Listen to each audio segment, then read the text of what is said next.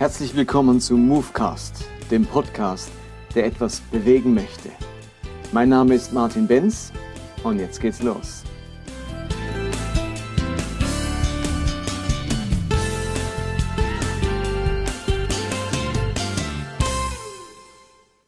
Willkommen zu Movecast Nummer 20. Bevor ich heute ins Thema einsteige, möchte ich ein bisschen etwas von mir persönlich erzählen. Ähm, wer aus meinem Freundeskreis diesen Movecast anhört, der kennt mich natürlich, der weiß, wer Martin Benz ist. Und doch bei fast 3000 Downloads hören das auch viele an, die mich persönlich überhaupt nicht kennen. Und ich bekomme immer wieder Rückmeldungen, wer steckt eigentlich hinter diesen, diesem Podcast? Wer ist denn der Mensch dahinter? Ähm, woher kommt der? Was prägt den? Und was ist seine Geschichte? Und aus dem Grund dachte ich, nehme ich mir ein paar Minuten Zeit, um auch ein paar persönliche Worte zu sagen. Ähm, will da nicht eine ganze Biografie schildern, aber so ein paar Dinge, die vielleicht von Interesse sein könnten und man dann vielleicht auch mehr den Hintergrund dieses Podcasts versteht. Also ich bin ähm, 49 Jahre alt und wohne in, an der schönen Schweizer Grenze. Da komme ich aber nicht her. Ich komme ursprünglich aus Karlsruhe, also Süddeutschland, ein Badenser und bin dann hier runtergezogen, 87, um Theologie zu studieren, habe das gemacht an der heute heißt sie staatsunabhängig Theologischen Hochschule und habe das mit einem Master of Theology oder damals hieß es noch Lizenziat der Theologie abgeschlossen und habe wahnsinnig viel ähm, profitiert von Theologiestudium. Das war meine große Leidenschaft, die Bibel besser kennenzulernen und habe da fünf Jahre Vollzeitstudium gemacht, musste noch Latein und Griechisch und Hebräisch lernen, wie man das so klassisch macht. Und habe dann äh, kurz nach meinem Studium die Vineyard in Basel gegründet. Eine, eine Vineyard-Gemeinde, heute eine Vineyard-Gemeinde, damals war das keine Vineyard. Und die leite ich jetzt seit 23 Jahren und da mache ich meinen ganz eigenen Podcast über die Geschichte unserer Gemeinde. Ich habe mal vor, demnächst mal so eine Reihe machen über so entscheidende, wichtige Lektionen meines Lebens, ähm, wo ich gerne mal weitergeben würde. Und da gehört der Anfang unserer Gemeinde dazu. Das war nämlich ähm, ein totaler Reinfall. Aber eben das zu einem anderen Zeitpunkt. Ähm, ich bin immer noch in dieser Gemeinde eben seit 23 Jahren, habe ähm, aber seit ungefähr ja, 11, 12 Jahren nur noch so eine 70 bis 80-prozentige Anstellung in der Gemeinde, weil mir es wichtig war, auch noch außerhalb der Gemeinde tätig zu sein, äh, andere berufliche Dinge noch zu machen, in einem anderen Umfeld äh, zu arbeiten und habe jetzt viele Jahre lang als Religionslehrer gearbeitet. Einerseits für die Badische Landeskirche und habe dort Oberstufe Religion unterrichtet, Studenten die so eine Art Leistungskurs Religion hatten, Abitur gemacht haben in Religion, war eine super spannende Zeit. Ähm, einfach so viel Arbeit nebenbei, 50 Schüler im Abitur, dass ich das nebenbei nicht mehr machen konnte und habe dann gewechselt zur reformierten Kirche Basel-Stadt und habe dort die letzten sieben oder acht Jahre als Religionslehrer gearbeitet für die Unterstufe, also fünfte und sechste Klasse. Und da gab es jetzt eine Schulreform und ich hätte dann auch Zweitklässler und Erstklässler unterrichten müssen und habe gemerkt, dass das mehr pädagogische Kenntnisse braucht, als ich sie habe. Und habe deswegen jetzt eine neue Stelle begonnen. Seit Herbst letzten Jahres bin ich Studienleiter für das Masterstudium in praktischer Theologie am IGW, am Institut für Gemeindebau und Weltmission in Zürich eine großartige Ausbildungsstätte. Ich habe jetzt an mehreren schon unterrichtet und, und sie kennengelernt und bin total begeistert vom IGW, äh, von der Art des Studiums, von den Kompetenzen, die man dort lernt, vom Curriculum, von den einzelnen Kursen, die man belegen kann, von den Dozenten, vom Team. Bin wirklich sehr begeistert dort und kann jedem nur empfehlen, der sich theologisch weiterbilden möchte, mal auf die Homepage vom IGW zu gehen, igw.ch oder .de, um mal zu schauen, was für geniale Kurse es das dort gibt, vom Bachelor über den Master, über den MTH, kann sogar doktorieren dort, sehr praktisch orientiert, Theologie aus der Praxis für die Praxis. Ähm, und das mache ich jetzt zu 30 Prozent nebenbei und erlebe dort natürlich auch theologische Weiterbildung selbst, ähm, treffe sehr viele unterschiedliche Meinungen an, eine große Weite, ein großer Horizont und unterrichte auch am IGW. Momentan unterrichte ich das Fach Homiletik, also Predigtlehre. Das waren jetzt mehr so ein paar berufliche Hintergründe. Ich habe natürlich auch eine Familie. Ich bin verheiratet mit Nina seit sieben Jahren und habe fünf Kinder. Und äh, die Ältesten sind schon außer Haus, zum Teil verheiratet. Meine älteste Tochter, älteste Tochter ist verheiratet, 27. Mein Sohn äh, studiert in Heidelberg, wird Lehrer. Meine äh, Tochter, die ist 23 und studiert Jura in Basel.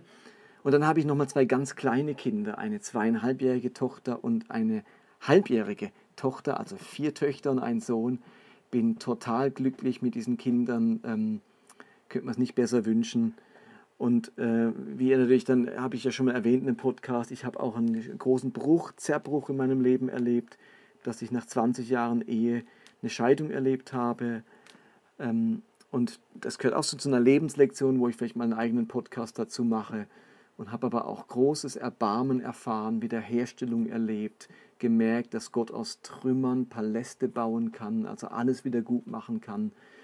Ähm, das ist eine große Erfahrung, dass man nicht Opfer im Leben ist oder bleiben muss, sondern das Leben wieder aktiv gestalten kann. Insofern bin ich heute auch wieder sehr versöhnt mit meiner eigenen Geschichte. Wer da ein bisschen mehr dazu hören möchte, kann auf unserer Gemeinde-Homepage vineyard-basel.ch einen kleinen Videoclip ansehen, wo ich ein bisschen mehr über äh, meine Geschichte und auch über unsere Gemeinde erzähle in so einem fünfminütigen Video. Auch dazu vielleicht mal im eigenen Podcast mehr.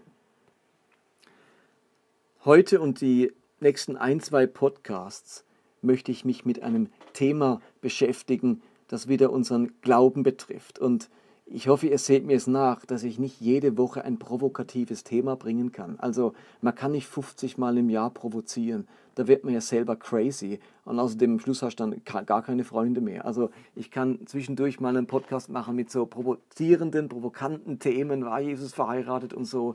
Ähm, aber der Glaube besteht nicht nur aus provokanten Themen, sondern auf ganz grundlegenden Themen. Themen, die zur Gesundheit des Glaubens beitragen, die den Glauben erneuern. Und das sind manchmal auch ganz grundlegende, auch ganz konservative Themen.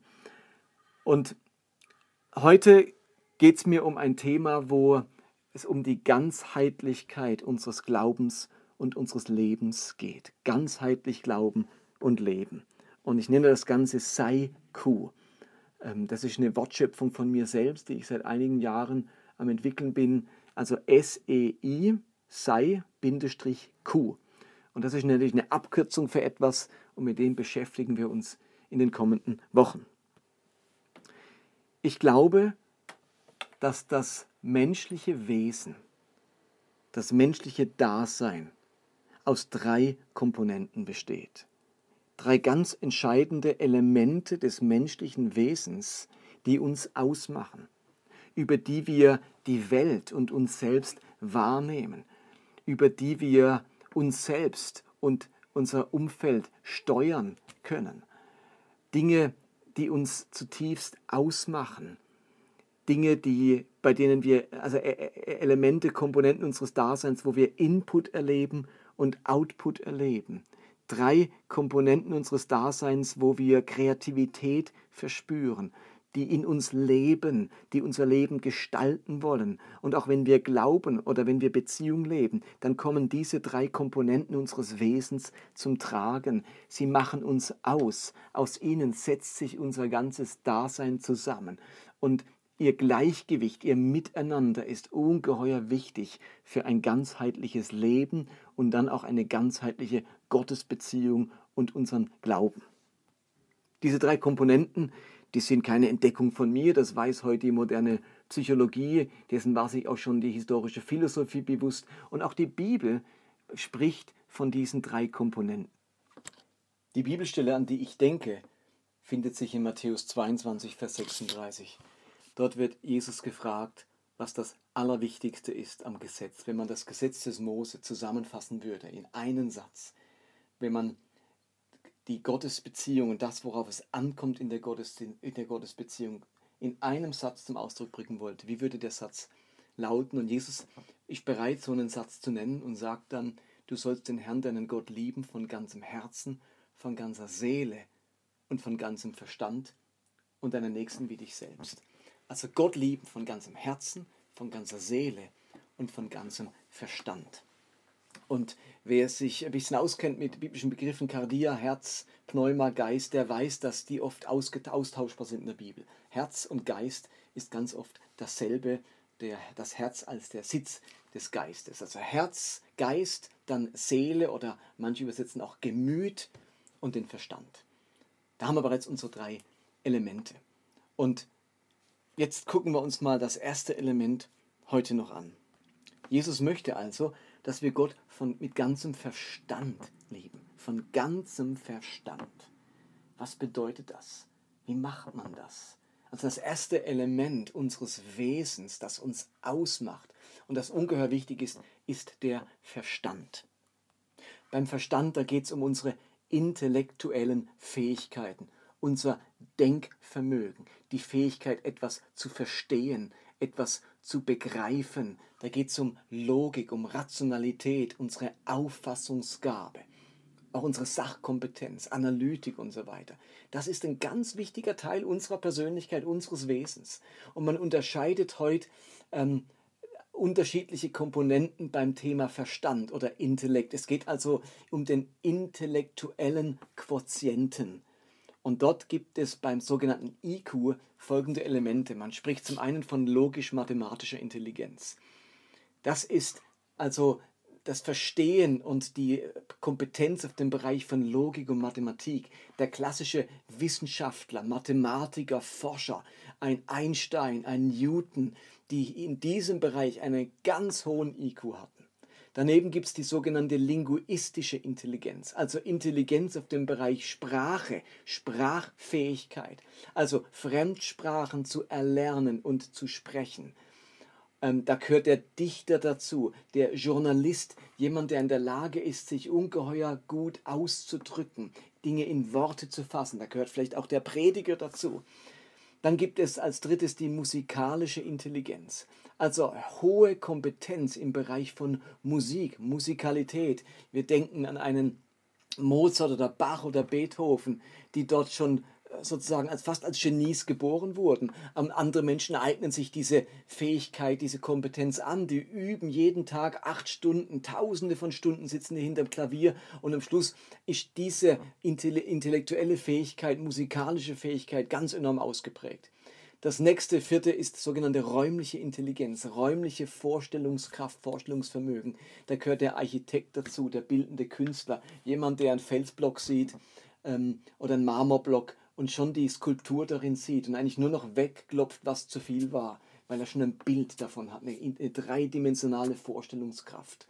Und zu guter Letzt gibt es die körperlich-kinästhetische Intelligenz. Also letztlich hohe Kompetenz in der Körperbeherrschung. Da gehört der Sportler dazu, der, der, die Tänzerin, äh, Balletttänzerin. Ähm, jemand, wo also eine ungeheure Körperbeherrschung hat, in der Lage ist, mit seinem Körper Dinge zu tun, das steuern zu können, wo andere denken, boah, das könnte ich nie. Und das ist der ganze Bereich des IQ, der, des intellektuellen Quotienten. Und Jesus will, dass wir Gott mit diesem Verstand lieben, dass der also eine Rolle spielt in unserer Gottesbeziehung. Zu oft musste man wie in, in christlichen Kreisen den Verstand an der Garderobe abgeben, um glauben zu können. Und das ist nicht so. Glaube darf denken.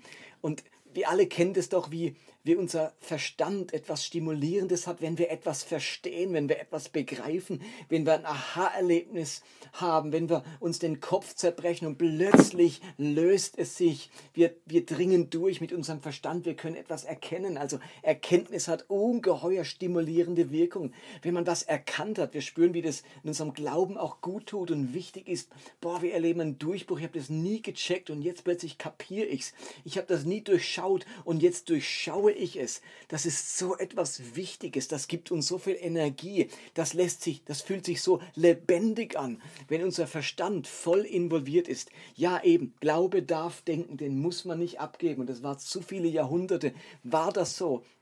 Und heute würde ich für mich sagen, Gott mit den, Vers also Theologie treiben, heißt für mich Gott mit dem Verstand lieben. Über Dinge nachdenken, argumentieren, Gründe suchen, Sachen auf den Grund gehen. Das ist für mich Theologie und das heißt für mich Gott mit dem Verstand lieben. Das liebe ich und das halte ich für ungeheuer wichtig, sonst verkümmert ein ganz wichtiger Teil unseres Daseins. Und wir alle wissen, was mit Menschen passiert, die intellektuell nicht gefördert werden, wie das das Leben verarmen lässt, verkümmern lässt. Ein Teil unseres Wesens verkümmert, wenn er intellektuell vom Verstand her nicht stimuliert wird, nicht gefördert wird, nicht weitergebracht wird. Das ist vielleicht auch einer der Gründe, warum ich diesen Podcast mache, weil ich auch das Denken herausfordern möchte. Denk mal weiter, denk mal breiter, bleib nicht in deiner Enge, hab nicht Scheuklappen in deinem Denken.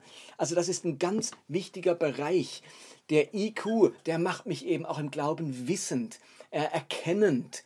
Und das ist absolut im Sinne Jesu. Denn ganz spannend ist es, dass Jesus am Ende nach seiner Auferstehung mit den Jüngern zusammen ist. Und dann macht er folgendes. Lukas 24, Vers 44, kurz vor seiner Himmelfahrt heißt es, dann sagte Jesus zu seinen Jüngern, nun ist in Erfüllung gegangen, wovon ich sprach, als ich noch bei euch war.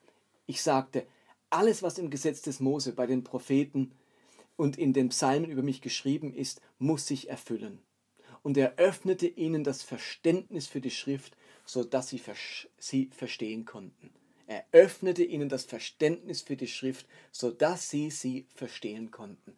Was Jesus hier tut, ist, er fördert hier ihren, nenne ich es mal, ihren IQ in Bezug auf die Schrift, ihre, Fähigkeit zu begreifen, zu verstehen, zu erfassen, was die Schrift meint. Also da hat Jesus ein Interesse dran. Der sagt nicht, ah komm, es ist doch jetzt nicht wichtig, dass er es versteht, Hauptsache und jetzt kommt irgendwas anderes. Nein, der Verstand in der Gottesbeziehung ist wichtig. Der Verstand in Bezug auf die Schrift ist wichtig. Das Verstehen in Bezug auf unsere Nachfolge ist wichtig. Das ist ein ganz wichtiges Element unseres Wesens. Und nun ist mir bewusst, dass man das auch überbetonen kann und dass es Zeiten in der Geschichte gab, da wurde das überbetont und es gab Zeiten, da wurde das total vernachlässigt. Wenn der Verstand vernachlässigt wird, dann verkümmert etwas in unserem Wesen. Und wenn er überbetont wird, dann bleibt so wenig Raum für andere Bestandteile unseres Wesens, die dann verkümmern. Und deswegen darf es nicht beim IQ, beim Verstand bleiben, sondern es braucht eben noch die beiden anderen Komponenten, den EQ und den SQ.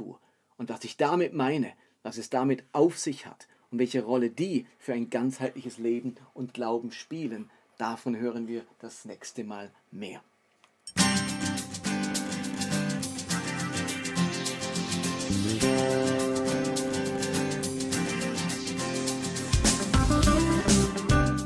Das war Movecast für heute. Ich hoffe, dass es etwas bewegt in eurem Leben und in eurem Glauben. Ich würde mich freuen, wenn ihr mir Feedback gebt oder Kommentare hinterlasst, entweder auf Facebook oder direkt auf der Webseite des Podcasts. Und die lautet movecast.podbean.com. Ansonsten würde ich mich freuen, wenn ihr diesen Podcast teilt auf den sozialen Medien, auf Facebook oder Twitter oder Instagram oder wenn ihr ihn abonniert entweder bei Podbean selbst oder bei iTunes. Ansonsten hoffe ich, dass wir uns nächste Woche wieder hören. Bis dann, bye bye.